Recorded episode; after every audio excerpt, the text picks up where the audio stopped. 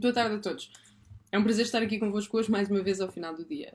Muito obrigada a todos pelos comentários no vídeo anterior e eu prometo desde já que hoje falarei mais devagar, porque já arranjei a caixa de mudanças e está tudo ok. Bom, o ano está quase a acabar e a minha esperança de razoabilidade por parte deste governo também. Hoje acordámos com a notícia de que a ADSE vai ser estendida a mais 100 mil portugueses. Há trabalhadores com contrato individual que já queriam ver esta medida implementada há muito. E isto é bom. E porquê?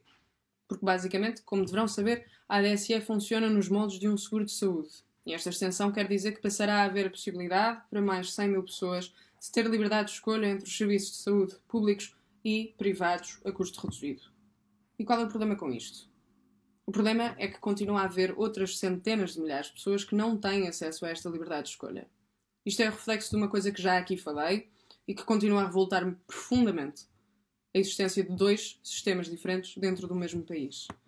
Ora, vejamos. Uma pessoa que trabalha para o Estado a receber o salário mínimo tem a opção de descontar 3,5% do seu rendimento para ter acesso à ADSE.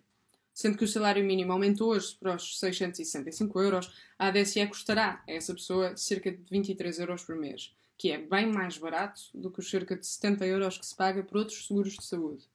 Isto permite ao trabalhador do Estado a escolher entre ser atendido no hospital público ou num hospital privado. Permite ainda, já que a ADSS estende ao agregado familiar, que os filhos dessa pessoa tenham a mesma liberdade descomplexada de amarras ideológicas. Já uma pessoa que também receba o salário mínimo, mas que trabalhe no setor privado, não tem esta liberdade. Das duas, uma. Ou paga quase quatro vezes mais do que um funcionário público para poder escolher entre um hospital privado e um hospital público, ou está, ou está condenada às eternas filas de espera do SNS. Isto não é justo. E é irónico até que a esquerda fale tanto de igualdade e depois se oponha à extensão da ADSE para todos os portugueses. É irónico e até é ultrajante que a esquerda fale tanto de igualdade e depois não queira que todos os portugueses tenham igual acesso aos cuidados de saúde. E é esta cegueira ideológica que prejudica muitos portugueses. E vimos isso durante este ano na recusa do governo durante tanto tempo a chegar a um acordo com os hospitais privados para aliviar o SNS. Esta cegueira ideológica chegou a matar pessoas durante esta pandemia. Quando apresento esta injustiça, tenho muitas pessoas que, boquiabertas, me perguntam: se é assim tão lógico, porque é que ainda não foi feito? Certo, custará mais ao Estado. Mas não, não custaria mais ao Estado. Porque, embora a ADSE fosse inicialmente financiada pelo Orçamento do Estado, atualmente este subsistema é inteiramente suportado pelos descontos dos beneficiários. Isto significa que a extensão da ADSE a todos os portugueses não custaria nem mais um cêntimo ao Estado.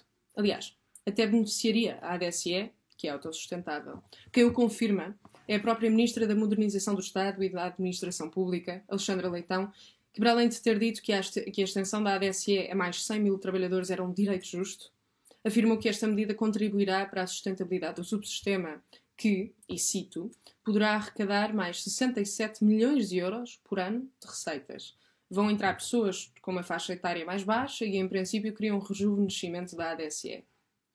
Isto se aconteceria também se estendêssemos este direito básico ao resto da população portuguesa.